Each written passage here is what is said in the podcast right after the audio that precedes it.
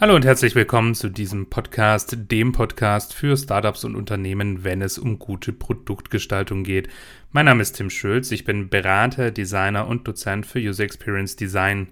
In diesem Format diskutiere ich mit meinen Gästen darüber, wie man gute und vor allen Dingen sinnvolle Produkte und Services entwickelt und was ein erfolgreiches Produkt überhaupt ausmacht. Unser heutiges Thema lautet digitale Barrierefreiheit, Hype oder ein längst überfälliges Thema. Und genau darüber spreche ich heute mit Sonja Schumacher. Sonja studierte interaktive Medien an der Technischen Hochschule in Augsburg und schon während ihres Studiums leitete sie dort Tutorien und wurde 2012 für ihre Bachelorarbeit mit dem Bayerischen Kulturpreis ausgezeichnet. Sie arbeitete vier Jahre lang als Entwicklerin für die Süddeutsche.de und konzipierte und entwickelte dort interaktive Infografiken. 2014 folgte dann die Umorientierung in Richtung User Experience Design, Damals arbeitete sie als UX-Designerin bei Zeros and Ones, heute besser bekannt als Diva E in München. Dabei lag ihr Fokus auf der Konzepterstellung, der Workshop-Leitung und der Durchführung von Usability-Tests. Seit 2021 ist sie UX-Designerin and Technical Lead der Abteilung UX and Strategy bei Team 23 in Augsburg. Ihre Kernkompetenzen liegen auch hier wieder in den Bereichen Usability Testing, Usability Audits und Accessibility. Zudem erhielt sie im Jahr 2023 gleich zwei Lehraufträge mit dem Themenschwerpunkt digitale Barrierefreiheit, zum einen an der Technischen Hochschule in Ingolstadt sowie an der Technischen Hochschule in Augsburg. Sonja, herzlich willkommen. Ich, äh, ich freue mich riesig, dass das heute klappt. Du ähm, bist ja heute tatsächlich mein Ehrengast, da das hier heute die allererste Folge ist. Hi, ja, ich freue mich auch hier zu sein.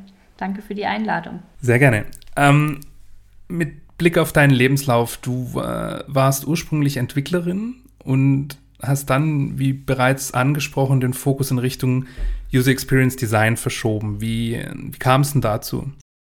Ja, ähm, ich habe ja bei der Süddeutschen, äh, bei süddeutsche.de als Entwicklerin gearbeitet. Ich glaube, ich habe es auch nicht schlecht gemacht. Es hat mir auch sehr viel Spaß gemacht. Aber ich habe in der Arbeit mit der Redaktion eigentlich festgestellt, festgestellt, dass es mir viel mehr Spaß macht, an den Inhalten zu arbeiten. Sprich, mir zu überlegen, was wollen wir eigentlich darstellen, was braucht der Nutzer, was ist wirklich interessant.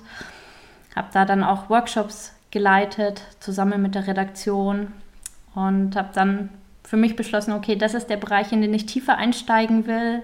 Auch Thema Usability Testing, das ist damals aufgekommen bei süddeutsche.de, wurden dann die ersten Usability-Tests durchgeführt damals die ich so ein kleines bisschen begleiten durfte. Und habe dann aber festgestellt für mich, okay, ich muss einfach die Firma dazu auch wechseln, ähm, weil ich bei süddeutsche.de einfach immer die Entwicklerin bleiben werde und habe mich dann entschieden, komplettes Entwickeln aufzugeben und meinen Fokus zu ändern. Mhm. Spannend. Und äh, warum ist jetzt ausgerechnet das Thema digitale Barrierefreiheit für dich so spannend? Also was hat dich dazu inspiriert, dich auf das Thema ähm, Barrierefreiheit oder digitale Barrierefreiheit im UX-Bereich zu spezialisieren? Das hat sich eigentlich schon über viele Jahre angedeutet. Das Thema ähm, Barrieren oder vor allem auch das Thema Gebärdensprache, das fasziniert mich eigentlich schon seit ich Kind bin. Ich fand es immer spannend, steht auch bis heute noch auf meiner Liste, was ich auf jeden Fall noch lernen möchte. Und ich habe es dann selber gemerkt, als ich Kinder bekommen habe, wie viele Barrieren man im Alltag hat. Also da ging es um ganz klassische physische Barrieren, wenn man in, in München mit dem Kinderwagen unterwegs ist beispielsweise, stellt man erstmal fest, an wie vielen Stellen kommt man eigentlich überhaupt nicht durch, weil Mülltonnen auf dem Weg liegen oder weil irgendeine Baustelle ist und man muss auf die Straße runter.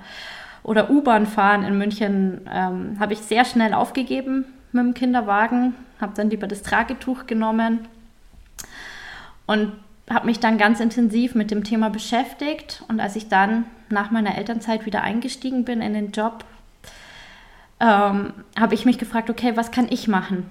Wo kann ich meinen Beitrag leisten? Und bin dann eben auf das Thema digitale Barrierefreiheit gestoßen und habe festgestellt, okay, das hat ganz, ganz viel mit dem zu tun, was ich eh schon mache mich um Usability und Gebrauchstauglichkeit zu kümmern für das Web oder digitale Angebote. Und von dem hat es einfach super gepasst. Mhm. Das war jetzt, ähm, das war jetzt quasi so aus, aus dem privaten Interesse heraus. Mhm. Aber äh, warum ist es denn vielleicht auch aus unternehmerischer Sicht entscheidend, hauptsächlich, wir sprechen heute viel über digitale Produkte. Warum ist es denn aus unternehmerischer Sicht spannend, äh, digitale Produkte und Services barrierefrei zu gestalten? Das ist ganz einfach, ähm, weil es für Unternehmen eigentlich nur Vorteile hat. Denn digitale Barrierefreiheit wird sehr schnell, denkt man an behinderte Menschen und das ist auch richtig. Für die ist es essentiell. 10% aller Nutzer, für die sagt man, es ist unverzichtbar, digitale Barrierefreiheit. Für 30% sagt man, es ist notwendig und sehr, sehr hilfreich. Aber für 100% ist es eigentlich nützlich. Denn digitale Barrierefreiheit verbessert nicht nur die Gebrauchstauglichkeit für behinderte Menschen, sondern für alle Nutzer. Und somit ist es für Inter Unternehmen eigentlich super spannend, weil wenn ich mein komplettes Angebot besser mache, dann habe ich natürlich auch zufriedenere Kunden.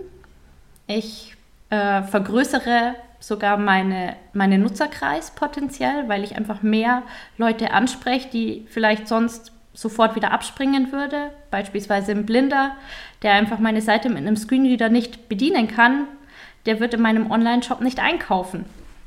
Ähm, wenn ich das aber zugänglich mache, dann erreiche ich mehr Leute, die dort ja, Angebote annehmen. Und dann kommt noch dazu, äh, dass man auch durch diese äh, digitale Barrierefreiheit indirekt auch gleich SEO-Verbesserungen vornimmt, meine Sachen besser auffindbar macht. Von dem her erreiche ich dann nochmal mehr Leute. Also hat es eigentlich nur Vorteile, wenn ich mich darum kümmere. Und ähm, welche sind denn, um mal ein bisschen Gefühl dafür zu bekommen, welche sind denn so die häufigsten Barrieren, mit denen Menschen mit einer Einschränkung im, im Internet und bei digitalen Produkten konfrontiert sind? Da gab es 2020, glaube ich, war das eine ganz gute ähm, Studie von Statista. Die haben die beliebtesten eine Million Webseiten untersucht und die häufigste Barriere, die da aufgetreten ist oder die die identifiziert haben, waren schwache Textkontraste, gefolgt von fehlerhaften Alternativtexten, sprich Bildbeschreibungen für Blinde, sowie fehlerhafte Links oder fehlende Steuerelemente. Und das ist eigentlich schon ziemlich erschreckend, ähm, denn in dieser Studie waren insgesamt nur 1,9 Prozent der Webseiten fehlerlos. Eine bisschen aktuellere Studie aus Februar 2023, die wurde von der Aktion Mensch durchgeführt, hier in Deutschland. Da wurden 79 der beliebtesten Webshops in Deutschland untersucht. Und auch da hat man festgestellt, dass zwei Drittel der Shops nicht barrierefrei sind. Und auch hier war wieder ein großes Problem die Tastaturzugänglichkeit. Sprich, viele, viele Websites. Ich glaube, wenn ich muss jetzt kurz in meine Unterlagen gucken. Ähm, 61 von 78 untersuchten Websites waren nicht allein über die Tastatur bedienbar. Hm, verrückt. Und das ist natürlich schon eine Menge. Und wenn man sich dann denkt, okay, das brauchen einfach ganz, ganz viele und nicht nur behinderte Menschen, die darauf angewiesen sind, sondern es gibt halt auch ganz viele Situationen, in denen es für jemanden selber ähm, relevant ist. Beispielsweise, wenn deine Maus kaputt ist oder dein Trackpad und du auf einmal nur noch auf die Tastatur angewiesen bist, dann ist es so eine Situation, die jeden einfach treffen kann. Oder dein Arm gebrochen ist und du auf einmal gar nicht mehr tippen, äh, die Maus richtig bedienen kannst. Okay, also man sieht, da, ähm, da kommt schon ganz schön was zusammen. Da denkt man erstmal gar nicht, gar nicht drüber nach, wenn man vielleicht selbst nicht von einer Einschränkung ähm, betroffen ist, aber so wie du es berichtest, da kommt schon einiges zueinander. Ähm, wenn wir nochmal die Perspektive wechseln, ähm, für dich als UXlerin, ähm, welchen, welche UX-Design-Prinzipien oder Techniken sind besonders relevant, um digitale Barrierefreiheit zu verbessern oder umsetzen zu können? Im Prinzip sind das alle klassischen Designprinzipien, die man aus der Theorie kennt oder auch die klassischen Heuristiken von Jakob Nielsen, die man anwenden kann. Eigentlich ist das Hauptziel, gute Usability zu bekommen. Sprich, wir müssen Produkte schaffen, die einfach und intuitiv zu bedienen sind und der Benutzer sollte in der Lage sein, ohne Schwierigkeiten an sein Ziel zu gelangen. Dann ein ganz, ganz wichtiges Prinzip ist die Zugänglichkeit.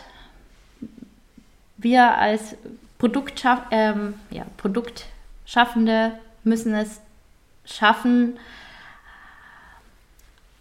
die Inhalte so darzustellen, dass sie für alle Nutzer verständlich und auch nutzbar sind. Sprich, auch Leute mit einer Behinderung, wie jemand, der blind ist, muss mit dem Screenreader seine Datei, äh, seine Website anschauen können. Aber auch jemand, der beispielsweise einfach kognitiv nicht auf so einem hohen Niveau ist, muss meine Inhalte verstehen können. Sprich, da ist das Thema leichte Sprache ganz, ganz wichtig. Dann ein weiteres Prinzip ist Konsistenz. Eins, das sehr, sehr wichtig ist, weil durch Konsistenz schaffen wir für den Nutzer eine vertraute Umgebung. Er kennt sich schneller mit unseren Produkten aus. Er kennt Muster, ähm, die vielleicht auch auf anderen Webseiten vorhanden sind und kann dann unsere Seiten besser bedienen. Und dann, was natürlich auch noch mit dazu gehört, ist Feedback und Hilfestellungen. Sprich, wir müssen unseren Nutzer an schwierigen Stellen gut unterstützen. Wir müssen ihm klare Rückmeldung geben, was, gerade, was er gerade macht oder was von ihm erwartet wird, wenn er eine Aktion durchführt. Genau, und was auch noch mit dazugehört zur digitalen Barrierefreiheit ist mm, natürlich das Prinzip der Anpassungsfähigkeit. Sprich, das Produkt sollte auf möglichst vielen verschiedenen Geräten und Bildschirmauflösungen funktionieren und eben nicht nur auf ähm, verschiedenen Handys, sondern eben auch mit den verschiedenen assistiven Technologien funktionieren. Sprich mit Screenreadern, mit äh, Sprachsteuerungen etc. Und ähm, wie, wie kann da ein benutzerzentrierter Ansatz bei der Gestaltung der digitalen Barrierefreiheit ähm, unterhelfen oder unterstützen? Ähm, es gibt ein Regelwerk für digitale Barrierefreiheit. Das ist die sogenannte WCAG, die jetzt im Oktober auch in einer neuen Version rausgebracht wurde. Aber wie du auch gerade sagst, äh, der benutzerzentrierte Ansatz, den kann man nicht irgendwie über einen, ein Regelwerk abdecken. Sprich, was wir auf jeden Fall weiterhin machen müssen, ist mit unseren Nutzern sprechen, sprich Interviews führen, erstmal rauszufinden, was sie überhaupt brauchen und dann, wenn wir einen Prototyp erschaffen haben oder ein Produkt erschaffen haben, den auch möglichst schnell mit der Zielgruppe testen. Sprich auch wirklich mit Leuten, die vielleicht kognitiv eingeschränkt sind, mit Blinden, vielleicht jemanden, der eben motorisch eingeschränkt ist, der gar keine Tastatur, äh, keine Maus bedienen kann, sondern nur die Tastatur und somit ganz klassisch Usability-Tests machen und unsere Produkte testen. Also hat sich im Grunde an der Herangehensweise so gesehen nicht viel verändert. Nee, gar nicht. Also im Prinzip bleiben wir beim Altbewerten, nur dass wir eben noch mehr Nutzerinnen hinzufügen, mit denen wir halt unsere Produkte testen. Jetzt hast du ja eben ein Regelwerk angesprochen, das aber momentan eher als ähm, als Leitfaden fungiert, wenn ich das richtig verstehe. Wenn ich jetzt aber auch richtig informiert bin, dann wird es ja künftig so sein, dass die digitale Barrierefreiheit auch irgendwie eine gesetzliche Anforderung wird. Ähm, da bin ich jetzt mal ganz gespannt, was jetzt kommt. Ähm, welche rechtlichen Vorschriften und Standards gibt es oder wird es geben, die die Unternehmen künftig beachten müssen, um die digitale Barrierefreiheit sicherzustellen? Ja, das, da gibt es auf jeden Fall Gesetze. Wir sind in Deutschland, das ist es immer alles noch mal ein bisschen komplizierter als in manchen Nachbarsländern. Prinzipiell steht bereits in unserem Grundgesetz, Artikel 3, dass niemand wegen seiner Behinderung benachteiligt werden darf. Für digitale Barrierefreiheit gibt es dann nochmal extra Gesetze. Für öffentliche Stellen ähm, gibt es sogar von der EU dann eben Website-Richtlinien, die bei uns dann in deutsches Gesetz umgewandelt wurden. Das ist das sogenannte Behindertengleichstellungsgesetz. Und das legt bereits auf Bundes- und Landesebene eben ähm, Regelungen fest. In dem Gesetz steht jetzt natürlich wieder nicht genau drin, was wir zu tun haben. Dafür gibt es dann in Deutschland wieder Verordnungen. Das ist die ähm, sogenannte BETV 2.0 im Augenblick. Das BETV steht für Barrierefreie Informationstechnikverordnung und da wird dieses Gesetz spezifiziert. Und da steht aber wiederum nicht drinnen, was wir eigentlich zu tun haben. Ähm, und die BETV macht sich dann auch relativ einfach. Die zeigt nämlich auf einen internationalen öffentlichen Standard. Das ist die WCAG. Das ist der Web Content, das sind die Web Content Accessibility Guidelines, der W3C. Das Ganze ist öffentlich, ähm, sprich jeder, der da Lust hat, kann da auch dran mitarbeiten. Und im indirekt zeigt praktisch unser Gesetz auf diese WCAG. Was jetzt neu ist, ähm, also das Gesetz eben für die auf Bundes- und Landesebene, sprich alle öffentlichen Stellen, Städteseiten, Hochschulen sind da auch betroffen, müssen Stand heute schon barrierefrei sein. Neu ist jetzt dann das Gesetz, das das Ganze für die Unternehmensseite regelt. Da gibt es eben eine neue europäische Vorgabe, das ist der European Accessibility Act. Und der wird bei uns mit dem neuen, das hat einen ganz tollen Namen, und zwar das Barrierefreiheitsstärkungsgesetz umgesetzt. Das wurde im Juni 2022 beschlossen und tritt am 28. Juni 2025 äh, in Kraft. Und auch dazu wird es dann natürlich wieder eine Verordnung geben und man geht davon aus, dass auch die wieder auf die BCAG zeigt. Zumindest sieht es Stand heute danach sehr stark danach aus. Es würde mich sehr wundern, wenn es irgendwas anderes wäre. Genau. Mhm. Ähm, wenn man sich das anhört, ähm, jetzt auch aus Perspektive eines, eines Designers, nun ist es ja so, dass wir UXler oder zumindest einige von uns bedingt durch unseren Beruf ja durchaus gewisse Ansprüche an das eigene kreative Schaffen haben. Äh, viele aus der Branche sind beispielsweise aus dem UI-Design äh, oder auf UI-Design spezialisiert oder haben halt darin ihre Berufung gefunden und könnten sich durch so eine gesetzliche Regul Regulierung in ihrer gestalterischen Freiheit ja, eingeengt fühlen. Grundsätzlich ähm, ist es ja kein Geheimnis, dass es für die Gestaltung von digitalen, aber auch nicht digitalen Produkten gewisse Regeln oder Best Practices und Empfehlungen gibt, diese aber bis auf ein paar Ausnahmen nicht verpflichtend sind. Nun sprechen wir aber hier von einem Gesetz zur Umsetzung der digitalen Barrierefreiheit. Droht uns dann nun ein äh, gestalterischer Einheitsbrei oder müssen wir uns hier einfach nur wieder dem altbekannten Credo Form follows Function zuwenden bzw. unterordnen. Ich höre da eine gewisse Befürchtung raus, dass digitale Barrierefreiheit die Kreativität einschränkt. Das hört man leider relativ oft. Da kann ich auf jeden Fall die Bedenken nehmen. Meistens ähm, verschwinden die Bedenken, wenn ich dann komme. Die Apple-Seite ist ein sehr positives Beispiel denn die Apple-Seite gilt als barrierefrei.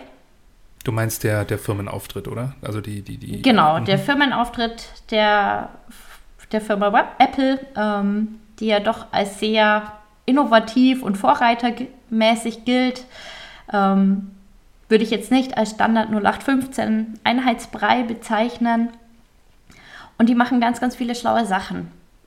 Ähm, also Beispielsweise unterstützen die das sogenannte Feature Reduced Motion.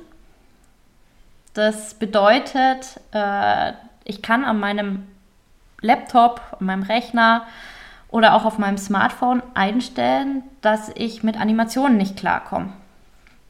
Sprich, das ist für beispielsweise ähm, Autisten kann es zum Problem werden oder auch irgendwelche anderen, wenn Animationen zu stark sind, kann es sogar epileptische Anfälle auslösen.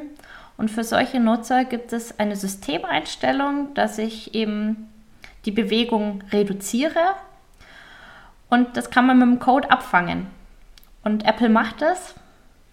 Wenn ich das eingestellt habe äh, auf meinem Rechner, dann werden automatisch Animationen rausgenommen und mir eine statische Variante bereitgestellt. Okay, spannend. Sprich, ich sehe, genau, also ich sehe eigentlich nicht ähm, die Gefahr eines Einheitspreises, zumindest nicht mehr, als wir eh jetzt schon haben, gerade durch viele UI-Libraries etc., die genutzt werden, sondern wir haben eigentlich eine Möglichkeit oder wir haben weiterhin alle Möglichkeiten, aber wir müssen uns mehr Gedanken über Alternativen machen. Sprich, wir können alles machen, müssen uns aber überlegen, okay, wie bieten wir das Leuten an, die das nicht bedienen können oder für die das vielleicht verstörend oder störend sein kann. Sprich, da muss man ein bisschen Gehirnschmalz reinstecken, was aber eigentlich super, super spannend ist und was halt auch sehr viele neue Möglichkeiten eröffnet. Vielleicht findet man damit noch einen Weg, den man heute noch gar nicht auf dem Schirm hat. Mhm. Und ähm, von dem her, du hast gerade noch Form follows Function angesprochen. Ich bin ein ganz großer Fan von diesem Prinzip. Ich finde, es sollte eigentlich der Kern eines jeden Designs sein, dass wir nicht irgendwas designen, um es zu designen, sondern wir wollen ja irgendwas erreichen. Und dazu müssen wir mit unseren Nutzern sprechen, wir müssen es mit unseren Nutzern testen. Und von dem her sehe ich daran eigentlich nichts Schlechtes, sondern eher was Gutes. Mhm, definitiv. Ähm, ging mir gerade so durch den Kopf. Ähm, jetzt hauen wir wieder so ein Gesetz raus. Äh, ist das realistisch umsetzbar, wenn man bedenkt, was für eine Fülle an, an geistigen und auch körperlichen Einschränkungen überhaupt möglich sind? Also wie, wie, wie, wie soll das funktionieren? Oder wird, wird, geht man davon aus, dass man sowieso nicht alle mitnehmen kann? Das sollte unser Ziel sein, möglichst alle äh, mitzunehmen. Das ist auch eine Frage, die ich sehr häufig sogar gestellt bekomme heißt es jetzt, alle unsere äh, Webseiten kosten doppelt so viel, weil wir auf einmal viel mehr investieren müssen.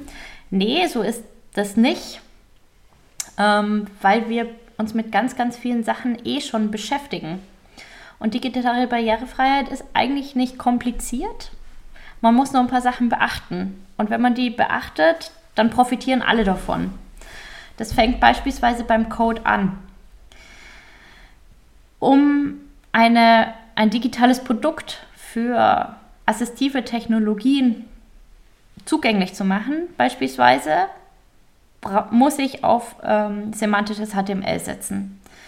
Sprich, ich muss meine, die vorgegebenen HTML-Elemente, die es gibt, nutzen, weil die mit den assistiven Technologien kommunizieren können.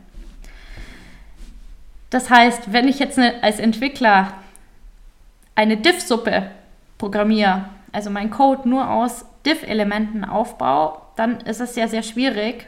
Sprich, dann brauche ich natürlich super viel Zeit und Energie, um das äh, in maschinenlesbaren Code für assistive Technologien zu, umzuwandeln. Wenn ich jetzt aber hingehe und sage, okay, ich nehme für eine Navigation nicht ein Diff, sondern ich nehme das Navigationselement und für ein, ähm, einen Dialog, der geöffnet wird, das Dialogelement und ein Zitat stelle ich als Zitat dar und eine Überschrift stelle ich als Überschrift dar, dann habe ich schon ganz, ganz viel vorbereitet und gemacht. Und dann kommt eigentlich nur noch mal so ein bisschen das i-Tüpfelchen obendrauf, dass ich mir Gedanken machen muss, okay, gibt es vielleicht Informationen, die ein beispielsweise Screenreader-Nutzer braucht, den, was der visuelle Nutzer sich durch den Kontext holt. Also eigentlich ist da gar nicht so viel mehr zu tun. Oder auch als Designer wenn ich irgendeine Webseite gestalte, dann mache ich mir eh Gedanken über die Farbgestaltung. Und dann kommt eigentlich nur noch mal so ein bisschen on top, dass ich mal meine Farben gegenchecke, wie denn die Farbkontraste sind. Da gibt es von der WCAG Vorgaben, wie die sein müssen, die Farbkontraste, für wichtige Elemente, also für Text oder für Buttons etc. Und ähm, dann muss ich halt schauen, wenn ich ein Hellgrau verwende, ist das Hellgrau vielleicht zu hell, dass es von jemandem, der nicht so gut sieht, auch gesehen wird. Oder wenn ich draußen in der Sonne bin, dass ich das Grau trotzdem sehe. Und das ist eigentlich so der häufigste Fehler, den man irgendwo sieht, dass Farben verwendet werden, die nicht überprüft wurden, weil es ein Designer halt einfach hübsch fand. Und meistens reicht so eine kleine Nuancenänderung schon aus und das Ganze wird barrierefrei und für alle besser nutzbar. Das äh, bringt mich zum nächsten Punkt ähm, in unserem Gespräch, nämlich Testing und Feedback. Du hast jetzt ein paar Dinge mal ein bisschen angerissen. Vielleicht kann man das noch ein bisschen vertiefen. Ähm, welche Methoden und Werkzeuge empfiehlst du, um Barrierefreiheit zu testen, um Feedback von Menschen mit Einschränkungen zu erhalten? Ja, also wenn ich jetzt alle Tools und Werkzeuge aufzählen würde, die ich verwende in meiner täglichen Arbeit, dann säßen wir morgen noch hier. Ähm, was ich auf jeden Fall jedem empfehlen kann, der sich in das Thema einarbeiten möchte, ist mal auf die Seite der BETV zu schauen. Da gibt es den offiziellen Prüfkatalog ähm, für die gesetzliche Vorgaben von öffentlichen Seiten eben. Und die haben ganz, ganz viele hilfreiche Tools aufgelistet. Da geht es um verschiedene Tools, um zum Beispiel Farbkontraste zu überprüfen oder auch ganz viele tolle Bookmarklets, also so kleine Code-Snippets, die man sich als Bookmark speichern kann und dann ausführen kann um mal schnell zu überprüfen, wie ist denn die Überschriftenhierarchie auf der Seite, wie ist, ähm, sind die Alternativtexte für Bilder etc. Also da verwende ich auch ganz, ganz viel und Chrome-Plugins. Ich persönlich nutze ganz gern das Tool Wave. Ähm, und äh, oder auch zum Beispiel Tab Alley, um mal so zu visualisieren, wie ist denn die Tab-Reihenfolge ähm, für Leute, die eben nur die Tastatur bedienen. Und darüber hinaus ist es auf jeden Fall essentiell, selber mit dem Screenreader auch zu testen. Sprich, wenn man sich damit beschäftigt, sollte jeder mal versuchen, einen Screenreader zu öffnen. Da haben ganz viele Angst davor. Die Angst kann ich auf jeden Fall nehmen. Es ist gar nicht so kompliziert. Zumindest auf in einem niedrigen Niveau blinde Menschen sind da mit Sicherheit tausendmal fitter als ich. Also wenn ich mit Leuten zusammenarbeite oder denen über die Schulter schaue, die bedienen das in einem ganz anderen Niveau als ich. Aber mit so ein paar einfachen Shortcuts kann man die wichtigsten Elemente überprüfen. Und die Betriebssysteme, also Mac als auch Windows, haben schon Screenreader an Bord. Unter Mac ist es VoiceOver, ähm, unter Windows ist es der Narrator. Das heißt, die sind vorinstalliert, die kann jeder einfach sofort starten und nutzen. Und das ist ganz, ganz wichtig. Und dann, klar, brauchen wir definitiv den klassischen Usability-Test mit Leuten mit Einschränkungen. Da haben wir vorhin auch schon mal drüber gesprochen. Also wirklich mit den Leuten direkt ins Gespräch kommen, denen über die Schulter gucken, wenn sie eine Website bedienen, um festzustellen, bekommen sie alle Informationen, wie wir das auch vorgesehen haben. Mm, werden wir an der Stelle vielleicht mal ein bisschen konkreter. Ähm, hast du auf die Schnelle mal die ein oder andere Best Practice äh, oder also für beispielsweise für Menschen mit eingeschränktem Seh- oder Hörvermögen? Ja, da könnte ich jetzt auch wieder sehr äh, weit ausholen. Deswegen sagte ich ja auf die äh, Schnelle. also das Wichtigste ist definitiv die Struktur. Das sage ich auch meinen Studenten immer. Ähm, das ist einfach für alle nutzbar äh, wichtig, dass die Website eine gute Struktur hat und für Leute, die eben auf assistive Technologien angewiesen sind, wie Screenreader oder eine Spracheingabe, ist es essentiell, weil der Code sollte sauber sein. Sie müssen eben die Elemente ansprechen können. Von dem her ist es ganz, ganz wichtig, auf dieses semantische HTML zu verwenden. Das ist so das, die eine Seite, die ich als Best Practice mitgebe, sprich, verwende sauberen Code. Und äh, auf der anderen Seite kann ich dir jetzt noch schnell den äh, Tipp geben, der sich mit Farbenblenden beschäftigt. Ähm, immerhin sind ja knapp 9% aller Männer davon betroffen. Und äh, ich sage immer den Designern, wenn ihr Farben, äh, mit Farben arbeitet, dann seid wie eine Banane oder macht es wie eine Banane. Denn was macht die Banane Schlaues? Sie zeigt ihren Reifestatus nicht nur über die Farbe an, sondern auch über Flecken. Sprich, je mehr Flecken sie hat, desto reifer ist sie, bis sie irgendwann ungenießbar ist. Und das ist sehr, sehr schlau, weil sie setzt damit nicht nur auf die, ähm, das Merkmal Farbe, sondern sie hat noch ein zweites Merkmal dabei. Und das ist eben ganz, ganz essentiell für Nutzer, die keine Farben sehen können oder die Farben eben nicht unterscheiden können. Beispiel, ähm, nehmen wir einen Webshop. Ja, du hast ein Produkt, äh, das und man möchte anzeigen, ob das verfügbar ist im Laden oder nicht. Und das zeigt man über einen kleinen roten Punkt beispielsweise an, dass es ausverkauft ist oder er ist grün, wenn er verfügbar ist. Das ist für Rot-Grün-Blinde beispielsweise natürlich schwierig, wenn man Rot und Grün nicht unterscheiden kann. Dann erkenne ich jetzt nicht, ist das Produkt jetzt verfügbar oder nicht.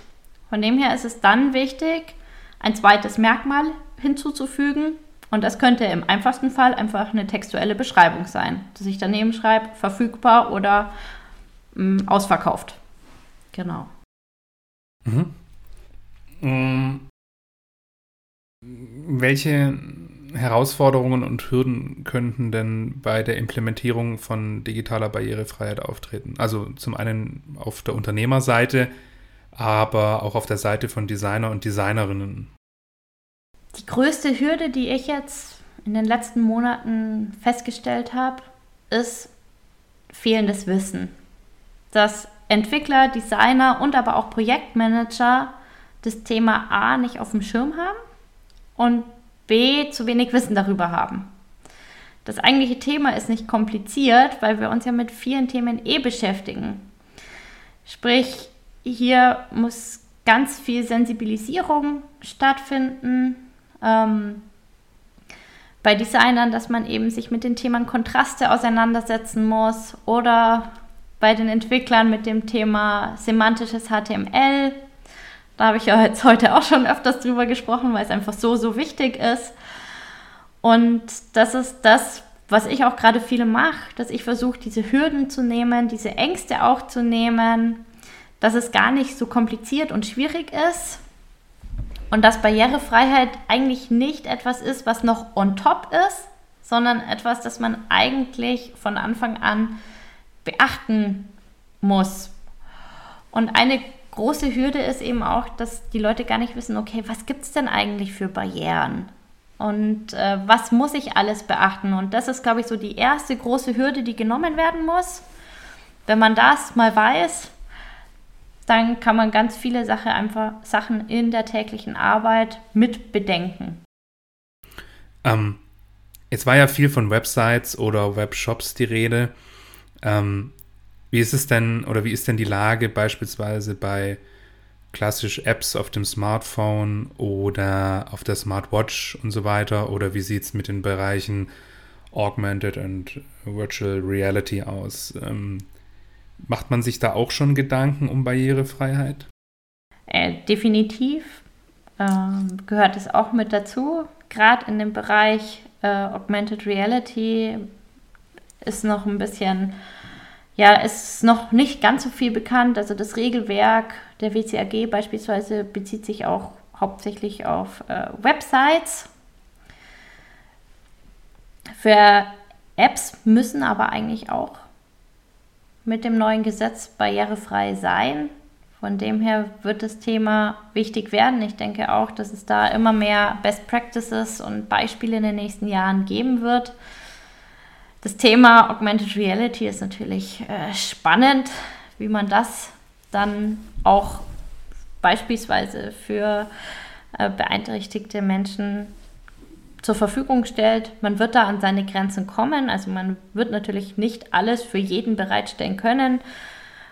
Es wird, ist auch nicht sinnvoll, ein Produkt dann vielleicht zur Verfügung zu stellen ähm, in gewissen Situationen. Da gibt es auch gesetzliche Ausnahmen dann, dass wenn das einfach nicht funktioniert, dann muss es nicht in allen Punkten barrierefrei sein. Aber es sollte schon so weit gehen, dass man sich auf jeden Fall damit beschäftigt und überlegt, was kann ich machen, um das Ganze barrierefrei zu gestalten, dass es für möglichst viele Leute nutzbar ist. Hm. Kommen, wir, kommen wir nun zur Zukunft der digitalen Barrierefreiheit. Ähm, der Titel dieser Folge lautet ja Digitale Barrierefreiheit, Hype oder ein längst überfälliges Thema. Ähm, der Titel ist von mir durchaus mit Absicht etwas provokativ gewählt. Ähm, jetzt ist ja die Idee von Accessibility bei der Gestaltung digitaler Produkte an sich ja nicht neu. Ähm, allerdings habe ich schon den Eindruck, dass es gerade in der UX-Community sehr boomt. Siehst du das auch so? Und wenn ja, woran liegt das? Ja, es ist in der Tat ähm, so, dass das Thema gerade sehr, sehr viel Aufmerksamkeit bekommt.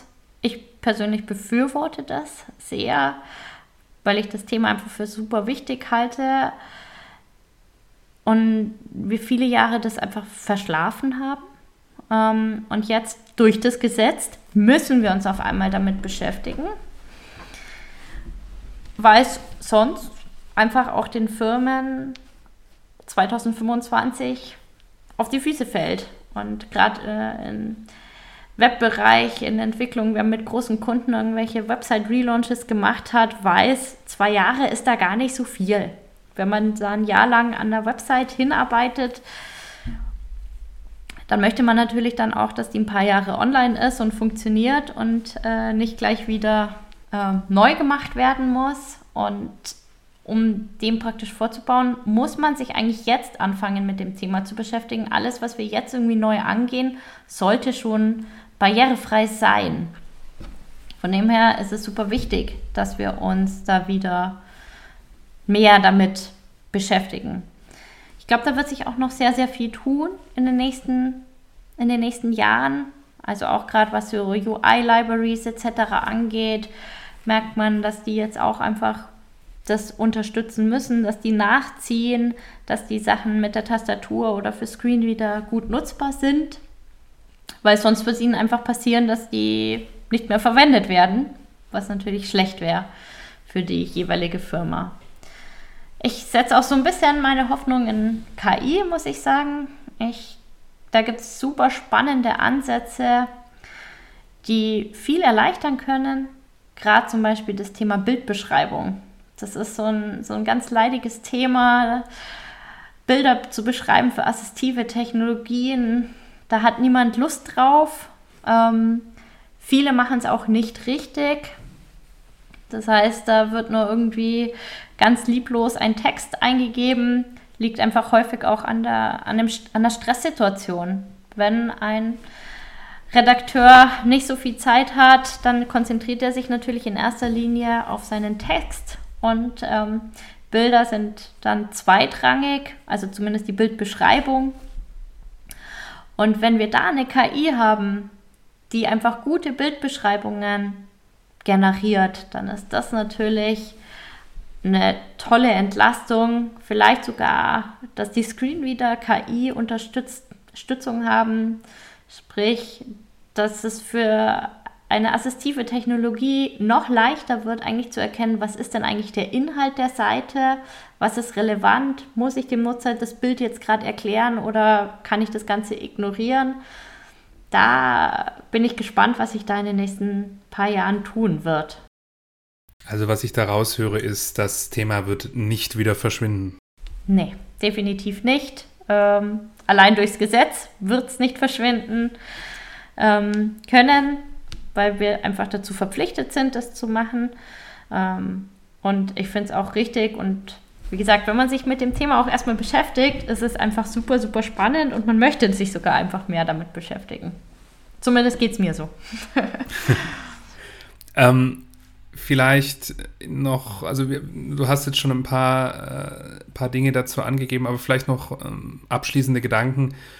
Ähm, welche Ratschläge und Empfehlungen hast du für UX-Designer und UX-Designerinnen, die daran arbeiten, barrierefreie Produkte zu gestalten? Zusammenfassend zusammenfassen. Also ich würde euch auf jeden Fall empfehlen, beschäftigt euch mit den Themen, beschäftigt euch als allererstes Mal, um in das Thema einzusteigen, mit den verschiedenen Barrierearten. Was gibt es so? Was müsst ihr beachten? Wenn ihr das gemacht habt, dann empfehle ich euch auch mal einen Blick wirklich in die WCAG zu gucken. Die ist zwar etwas kompliziert geschrieben an manchen Stellen, aber es gibt ganz viele Seiten, die das sehr gut erklären.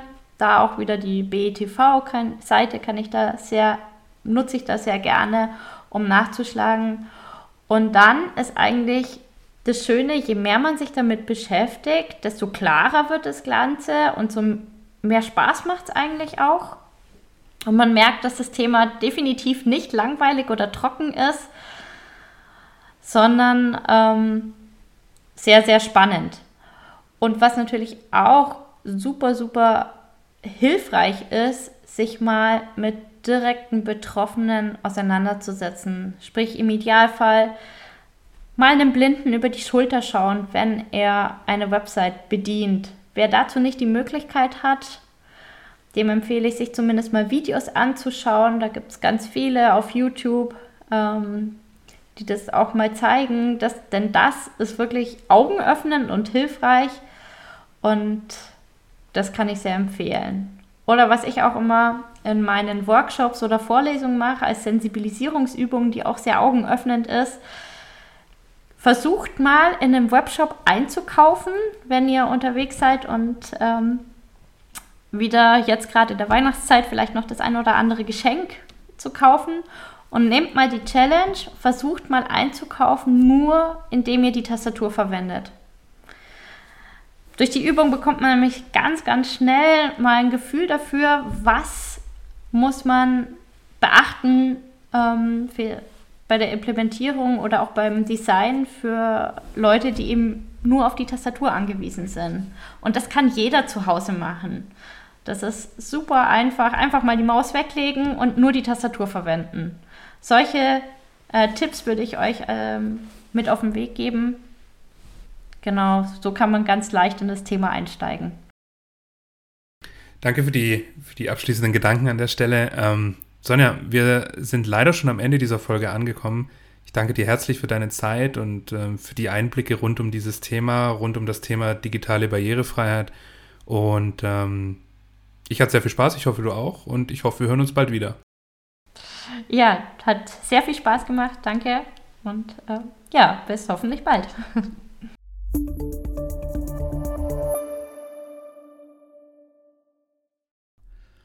So, das war's für heute mit dieser Folge. Ich, äh, ich hoffe, ihr konntet für euch und eure Projekte etwas mitnehmen. Wenn du selbst an aufregenden Produkten arbeitest oder jemanden kennst, der das tut, dann würde ich mich sehr freuen, von dir zu hören, denn dieser Podcast lebt von den spannenden Geschichten und Ideen meiner Zuhörer und Zuhörerinnen. Also, wenn du Lust auf einen interessanten Austausch hast, dann schreib mir einfach. Du erreichst mich unter experience at tim-schulz.de oder über das Kontaktformular meiner Webseite tim-schulz.de. Die Links dazu findest du dann hier in den Show Notes. Bis zum nächsten Mal und bis dahin eine gute Zeit.